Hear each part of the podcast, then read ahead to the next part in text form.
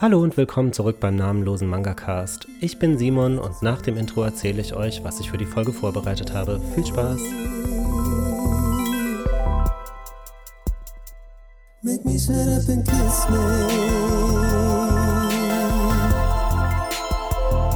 Make me shut up and kiss me. Bevor wir jetzt mit dem eigentlichen Thema der Folge loslegen, wollte ich noch ein kurzes Dankeschön loswerden. Schon wieder, ich weiß, ich glaube, es sind jetzt vier Folgen draußen und drei haben mit einem Danke angefangen. Da kann man wahrscheinlich schon von einer Tradition sprechen, aber ein bisschen Dankbarkeit ist ja nicht verkehrt, vor allem in der aktuellen Zeit, die ja nicht so von, nicht unbedingt von positiven Verhaltensweisen unserer Mitmenschen geprägt ist. Wenn ich mir jetzt nur wieder Berlin oder Leipzig anschaue, wird es mir eher schlecht und Deswegen reden wir da jetzt am besten gar nicht drüber, sonst fülle ich die halbe Stunde nur mit Hasstiraden auf bescheuerte, blöde Menschen. Und äh, ja, das soll es ja hier eigentlich nicht sein. Betreiben wir lieber weiter Eskapismus. Das ist ja auch was Schönes und dafür lasse ich mich gern benutzen. Äh, Dankbarkeit, da war ich eigentlich, genau. Nach der letzten Folge und euren ganzen tollen Empfehlungen habe ich ein paar Bände und Reihen angetestet und ich bin voll des Lobes für Liebeslügen. Also ich habe ein grandioses Angebot für die Reihe gefunden, alle 17 Bände für knapp 70 Euro. Ich glaube, besser kann man es tatsächlich nicht erwischen bei einer vergriffenen Egmont-Reihe und mein Herz ist dahin geschmolzen. Ich habe jetzt nur den ersten Band gelesen, aber es hat keine sieben Seiten gedauert, da sind schon die ersten Sätze gefallen, die mich total erreicht haben. Denn natürlich ist es wohl eine Romance-Reihe, die im Musikbiz-Setting spielt. Dieses Musikbusiness wird aber ganz realistisch wohl dargestellt. Also das sind schon Erfahrungen, die ich damals auch selbst gemacht hatte. Ich hatte damals einen Manager, damals vor tausend Jahren. Äh, ja, da hatte ich jedenfalls einen Manager, der mir die Möglichkeit geben wollte, mir lokalen Namen zu erspielen, was ja immer ganz notwendig ist wenn man es irgendwie schaffen will und hat mir alle möglichen Gigs organisiert und irgendwie ist da tatsächlich die Leidenschaft auf der Strecke geblieben. Also es war dann Arbeit, es waren Aufträge, es gab konkrete Wünsche, die ich erfüllt habe, die nicht immer so mit meiner künstlerischen Vision übereingestimmt haben und irgendwann habe ich dann die Notbremse gezogen, habe gemeint, nee, das funktioniert so für mich nicht. Das hat nichts mehr mit Kunst zu tun. Das ist halt wirklich Arbeit und für manche Menschen funktioniert das, für viele Menschen offensichtlich, für mich halt leider nicht. Deswegen musste ich mir dann irgendwelche Strukturen schaffen und finanzielle Sicherheiten, dass Musik meine Leidenschaft bleiben kann. Also ich habe mir dann einen Halbtagsjob gesucht, der mir genug Freizeit ermöglicht und nicht viele Kapazitäten frisst und gleichzeitig genug Kohle reinbringt, dass halt eben mich auch größtenteils meiner Zeit auf Musik konzentrieren kann und alles zu meinen Bedingungen stattfinden kann. Und das funktioniert wunderbar. Und ähnliche Probleme und ähnliche Sätze fallen da auch in dieser Geschichte. Ich konnte mich total mit identifizieren. Es hat mich einfach richtig erreicht, wie schon lange keine Serie mehr. Und jetzt höre ich auch besser auf zu schwärmen, denn mir fällt gerade auf, dass ich übelst Werbung für eine Reihe mache, die man einfach nicht mehr kriegt. Also Entschuldigung dafür, haltet vielleicht die Augen offen wenn ihr irgendwo ein gutes Angebot findet oder wenn ihr FreundInnen habt, die es euch ausleihen würden, schaut mal rein. Das wird sich bestimmt lohnen. Also danke für die tolle Empfehlung, darauf wollte ich eigentlich hinaus. Und jetzt höre ich mal auf, über mich und meine Musikerambitionen zu sprechen und komme zum eigentlichen Thema der Folge.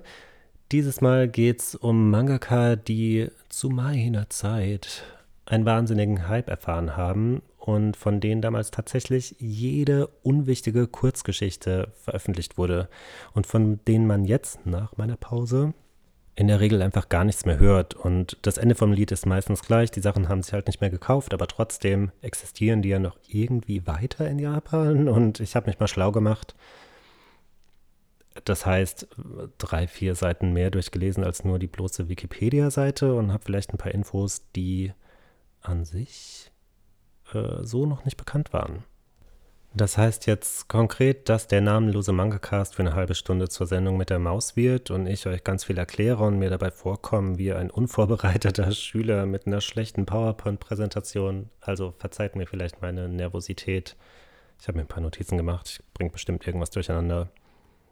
Das wird dann im Nachhinein wieder korrigiert werden.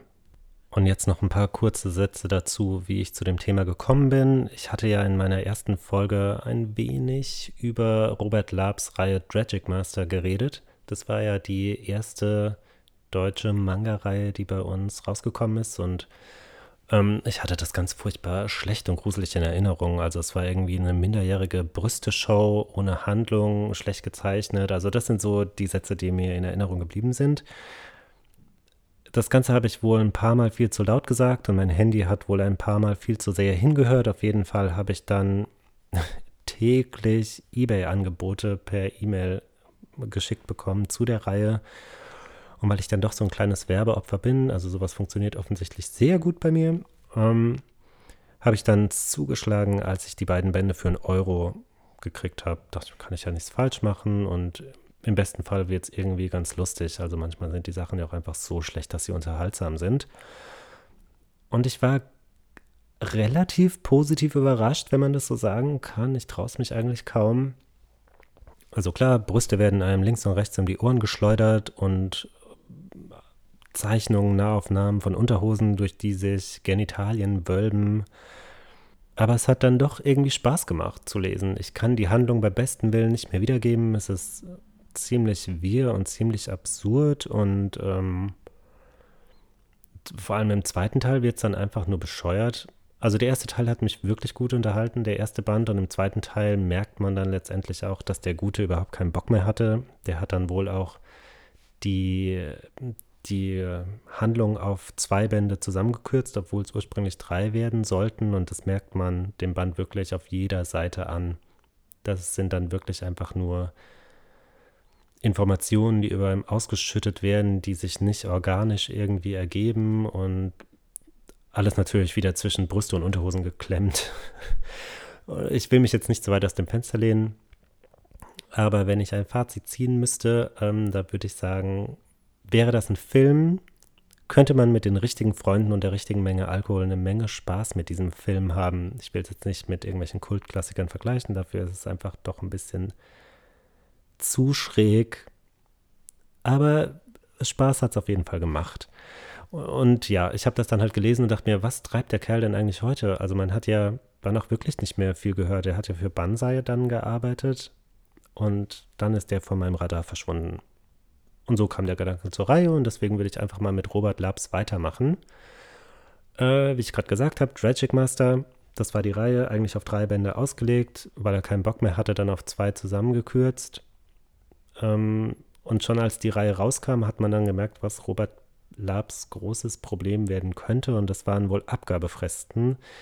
Denn er hat sich tatsächlich über vier Jahre Zeit gelassen, den zweiten Band zu veröffentlichen. Es hat sich immer wieder verschoben, immer wieder verschoben. Ich habe das ganze Comic-Forum durchforstet und alle waren zu Tode gefrustet, was die Reihe betrifft. Ähm, dazwischen, also währenddessen hat er dann ja auch noch für Banzai Crewman 3 und irgendeinen so Zeichenkurs, glaube ich, gezeichnet. Da hat er wohl auch massiv Probleme gehabt mit den Abgabefristen. Dementsprechend war die Qualität von Crewman 3. Ähm, und nach Crewman 3 und Tragic Master hat er dann das Thema Manga auch ad acta gelegt und wollte dann eine Comic-Serie starten. Die hat er dann aber auch nach einem Band, ich weiß nicht, ob es abgebrochen war oder ob ob es tatsächlich nur auf einem Band hinauslaufen sollte. Es wurde ursprünglich von einer Reihe gesprochen, aber letztendlich ist es bei diesem einen Band geblieben. Den habe ich mir jetzt auch einfach mal bestellt. Ich bin jetzt super neugierig, ist alles extrem billig. Ich werde es wahrscheinlich nie wieder los, aber äh, so ein bisschen, so ein bisschen hat mich das Thema halt einfach angefixt. Ich hatte die Hoffnung, dass der Band auch noch kommt und Crewman 3, dass halt alles noch vor den Aufnahmen zu der Folge kommt, aber ich werde in der weiteren Folge dann einfach davon berichten, falls es euch interessiert falls euch der Werdegang von Robert Labs nicht schlafen lässt. ähm, die Reihe war, oder dieser Band war auf jeden Fall dann nicht der größte Erfolg.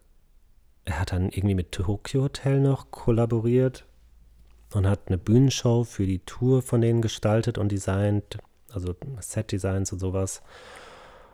Und letztendlich ist er dann wieder bei Tokyo Pop gelandet, wahrscheinlich weil Joachim Kaps ja von Carlsen zu Tokyo Pop ist oder Tokyo Pop hier mit aufgebaut hat. Und das ist ja so der Förderer der deutschen Szene. Und ähm, ja, er wollte dann seine neue Reihe Domicile starten und das war wohl auch ein Riesending. Also laut Comic Forum haben die Unmengen an Geld in PR gesteckt und es wurden Busse bedruckt damit, was ich mir jetzt persönlich nicht vorstellen kann. Ich habe auch nichts davon gesehen. Aber zumindest in Köln war das wohl äh, sehr omnipräsent. Der Band ist auch echt gut angekommen und es wurde noch eine Special Edition davon rausgebracht, weil sich es wohl auch wirklich gut verkauft hat. Ich habe mal in die Leseprobe reingeguckt und es ist wirklich kein Vergleich zu seinen früheren Werken. Also es sieht wirklich traumhaft schön aus. Und dann kamen wieder die ähm, Verschiebungen des, der Nachfolgebände und er konnte sich nicht an Fristen halten. Und dann gab es wohl einen riesigen Streit zwischen Verlag und Künstler und das ist dann sehr unschön auseinandergegangen. Also niemand wollte sich so direkt dazu äußern. Aber ich habe im Comicforum die ein oder anderen Posts von VerlagsmitarbeiterInnen gefunden und auch von Robert Labs und das sah wirklich sehr nach Kriegsfuß aus. Ihr könnt ja mal googeln. Ich möchte es ehrlich gesagt nicht vorlesen. Aber das ging einfach nicht im Guten auseinander und seitdem hat man von ihm nichts mehr gehört. Also er hat auch nichts mehr im Eigenverlag rausgebracht oder ist auf irgendwelchen Messen äh, unterwegs und verkauft dort selbstgezeichnete Bilder oder sonst was für Merchandise zu Serien. Nichts. Es gibt ihn einfach nicht mehr. Im Gegensatz dazu ähm, gibt es Christina Plaka immer noch, sehr erfolgreich sogar. Die war ja so die erste deutsche Mangaka. Die hat in Daisuke ihre Reihe Prussian Blue veröffentlicht und durfte die später dann auch noch fortsetzen bei Tokyo Pop. Hat auch noch ihren tollen Einzelband Kimi He rausgebracht und ähm, noch diverse andere Reihen. Äh, Schöpfer aller Welten und Go For It. Das hatte ich ja damals auch schon in der ersten Folge erwähnt. Und seitdem ist ja ein bisschen still um sie geworden, zumindest was so diesen, diese offiziellen Manga-Veröffentlichungen betrifft, was Verlagsarbeiten betrifft. Aber die Gute hat tatsächlich eine Mangaschule aus dem Boden gestampft. Die gibt es in Frankfurt, die heißt I Am Mangaka und dort kann man das Handwerk von der Pike auf lernen. Und angefangen hat das als Workshops, also äh, dürft mich gern berichtigen, das waren die Infos, die ich im Netz gefunden habe. Ähm, sie hat Workshops gegeben, vereinzelt, noch ohne festen Standort und hat dann irgendwann so einen Zulauf bekommen. Das wurde immer erfolgreicher und jetzt gibt es tatsächlich eine offizielle Schule. Es gibt, ein, es gibt Räumlichkeiten dafür. Und die haben jetzt auch ihren ersten Band veröffentlicht. Also sie und ihre SchülerInnen haben Kurzgeschichten zusammengetragen und haben jetzt einen ersten offiziellen Band veröffentlicht. Nicht mehr im Eigenvertrieb, sondern den kann man offiziell bestellen, den kann man offiziell in manchen Buchhandlungen finden. Ich habe mir den auch schon bestellt, der ist nur leider nicht da. Ich bin wirklich sehr, sehr neugierig, was sie da geschaffen haben. Und das ist eigentlich eine echt spannende Sache. Und um jetzt die Brücke nach Japan zu schlagen, ähm, einen ähnlichen Werdegang hat auch Nao Yasawa geschafft. Die sollte ja in Deutschland zu einem riesen Ding aufgebaut werden durch Wedding Peach. Und die Kurzgeschichten wurden als Collection in drei Bänden verkauft und sogar eine Serie, die sie im Eigenvertrieb ähm, veröffentlicht hat, die hat es nach Deutschland geschafft in der Manga Power. Das war ja damals dieses, die, diese Antwort von Egmont auf äh, die Banzai. Das war die verbotene Zone Shinkuchitai, hieß das. Also Verzeiht mir, ich spreche bestimmt alles ganz furchtbar falsch aus. Aber da müsst ihr jetzt einfach durch. Ähm, ja, diese Reihe hat es jedenfalls nach Deutschland geschafft in dem Magazin und da hat sich Egmont auch tatsächlich mal am, am Drucken on Demand, Print on Demand versucht, das nur leider kläglich gescheitert. Also die Reihe haben sie angeboten für Interessierte.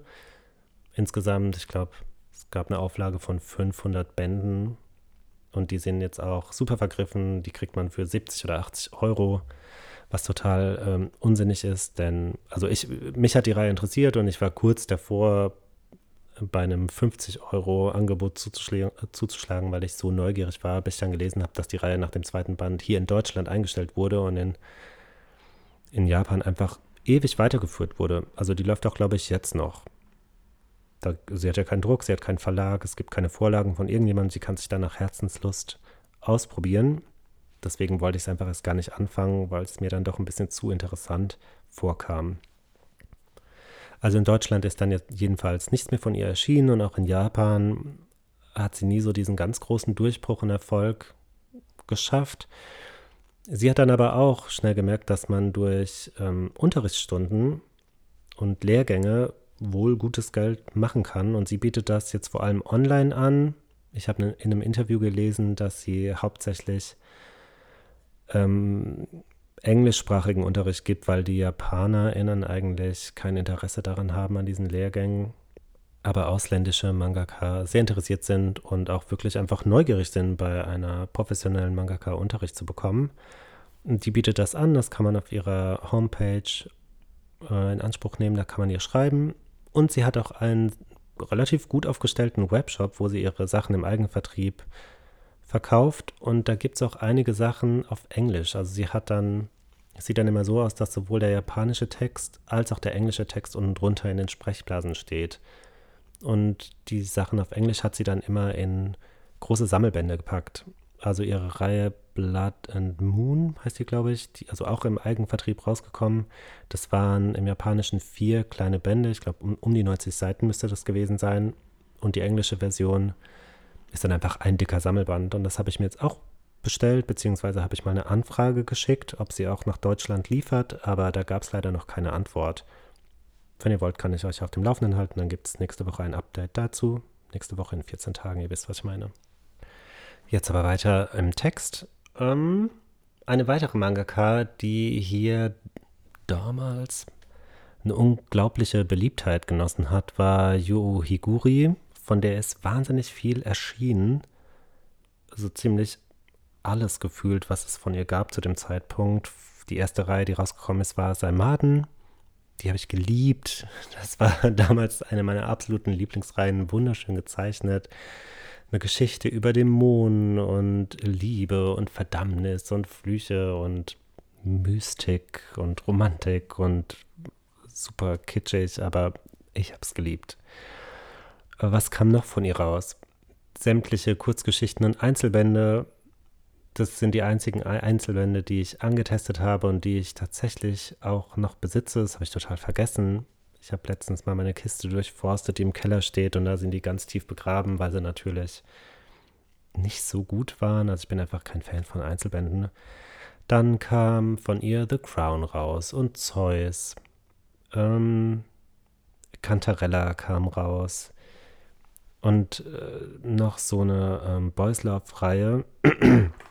es waren im Prinzip vier oder fünf Einzelbände. Ähm, und es ging immer um den gleichen Protagonist, gleiches Setting, immer Schulanfang an der neuen Schule. Und auf der Schule waren irgendwie alle schwul. Und also wie es halt so häufig ist. Und er hat ähm, in jedem Band einen anderen Love Interest gehabt. Und letztendlich wurden sie dann am Ende doch immer irgendwie glücklich. Nur die Umstände und die Probleme waren so ein bisschen abgeändert. Das war eigentlich totaler Mist. Das war eine Reihe, die hat auf, einem, auf einer Dating-Simulation basiert. Aber ich habe es alles haben müssen, weil ähm, ich ihren Zeichenstil so wahnsinnig schön finde und ihre Art, wie sie Geschichten erzählt. Dann gab es natürlich noch Gorgeous Carrot und die Reihe macht ihrem Titel alle Ehre. Was für ein schlechter Wortwitz. Ähm, das habe ich mir jetzt auch nachgekauft und die Bände, die ich damals verpasst habe. Ganz, ganz toll. Ich gehe jetzt gar nicht zu so sehr auf den Inhalt ein. Schaut es euch einfach an, wenn ihr schöne Menschen mögt, die leidenschaftliche Abenteuer bewältigen. Und äh, ja, es kratzt immer so an der Grenze zu Boys Love, aber es ist wirklich nicht sehr explizit. Es ist einfach sehr fantasievoll und sehr romantisch und sehr wunderschön. Cantarella hatte ich auch jetzt nochmal gelesen und das Ende jetzt endlich auch mal gekauft. Das hatte ich damals nicht mehr mit, mitbekommen. Da geht es um die Borgia-Familie.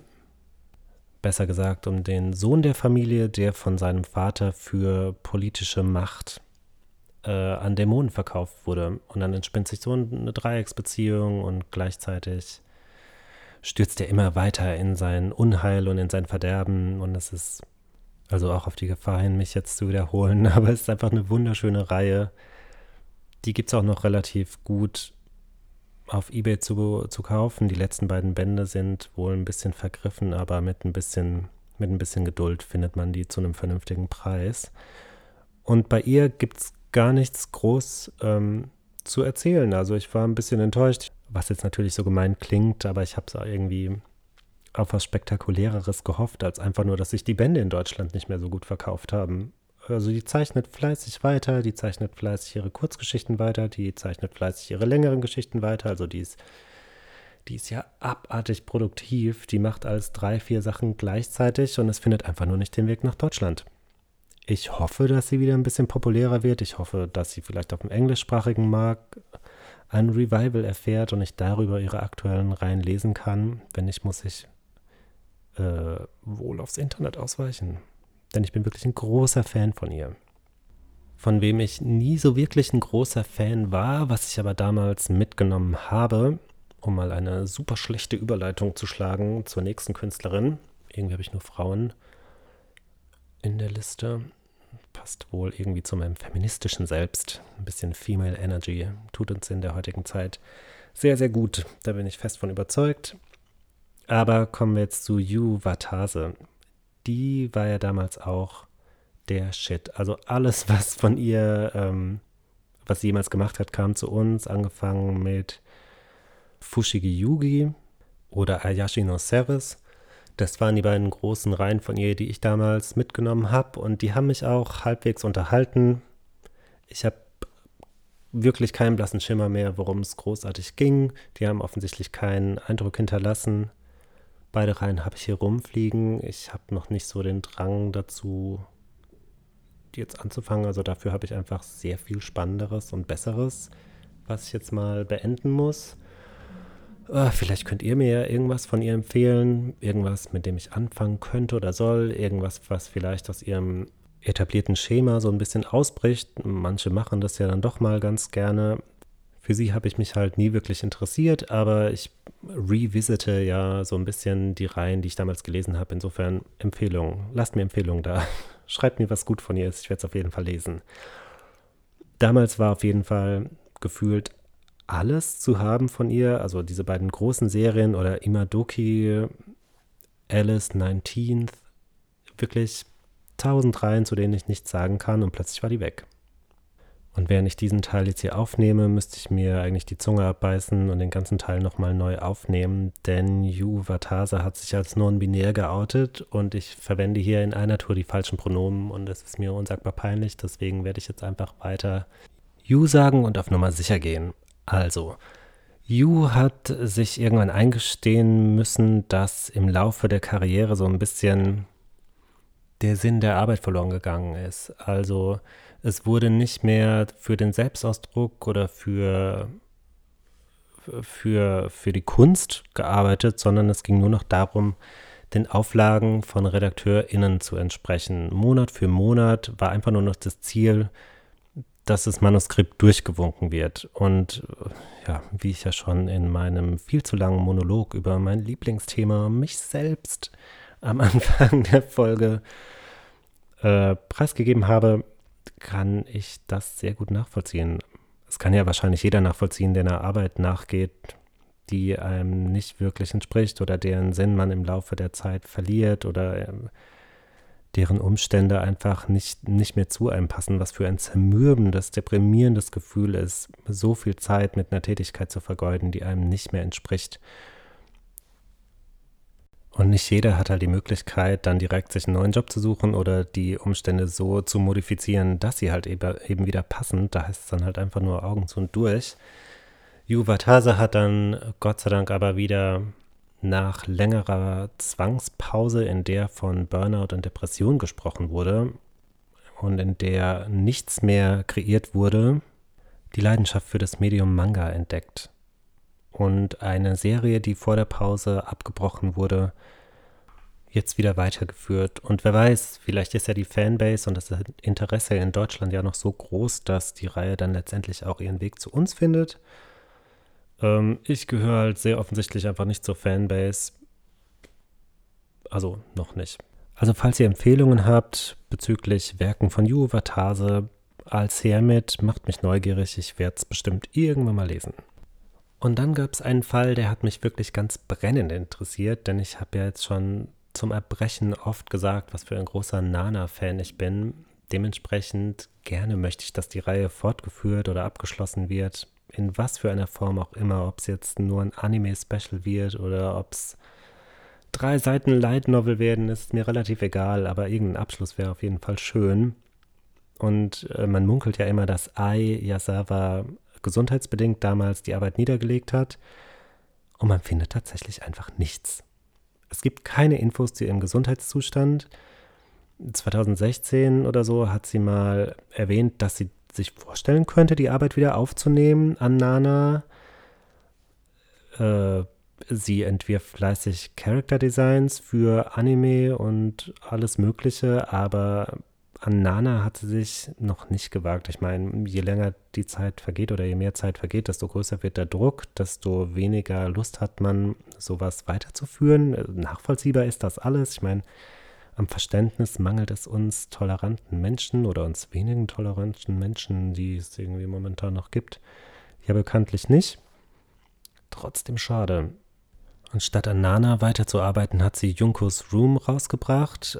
Wie umfassend dieses Werk ist, weiß ich ehrlich gesagt nicht. Habe ich auch nicht allzu viel gefunden. Und darum ging es mir dann letztendlich auch irgendwie nicht. Ähm, Fakt ist, sie war wohl irgendwie krank und sie konnte eine Zeit lang keine Stifte mehr halten und sie lag lange Zeit im Krankenhaus. Jetzt ist sie draußen. Sie hat die Arbeit wieder aufgenommen, also Arbeit als Mangaka, als Künstlerin aber Nana pausiert leider weiterhin. Und in regelmäßigen Abständen versichert sie die Fans, dass es aber auf jeden Fall weitergehen wird. Und solange sie das tut, werde ich weiter hoffen und warten. Und damit wären wir jetzt auch tatsächlich schon am Ende der Folge angekommen. Falls ihr noch irgendwelche heißen Insider-Infos habt, die ich jetzt total vergessen habe, könnt ihr die gerne bei Instagram unter den Post zur Folge schreiben. Ich bin sehr, sehr neugierig drauf. Oder falls ihr irgendwelche Mangaka sehnlichst vermisst, so wie ich, Yo Higuri, und ihr gerne Lizenzen von denen in Deutschland hättet, schreibt einfach die Verlage an. Manchmal hören die ja dann doch tatsächlich drauf. Siehe Manga Kalt und Jojo. Also ich höre seit dieser Nachricht ja gar nicht mehr auf zu schweben. Ich freue mich wahnsinnig drauf. Ich kann es kaum erwarten, die Reihe zu lesen. Das wäre dann aber ein Thema für eine andere Folge. Welches Thema das sein könnte, weiß ich ehrlich gesagt noch nicht, aber lasst euch einfach überraschen. Und äh, bis dahin, Dankeschön fürs Zuhören und bis in 14 Tagen wieder. Tschüss.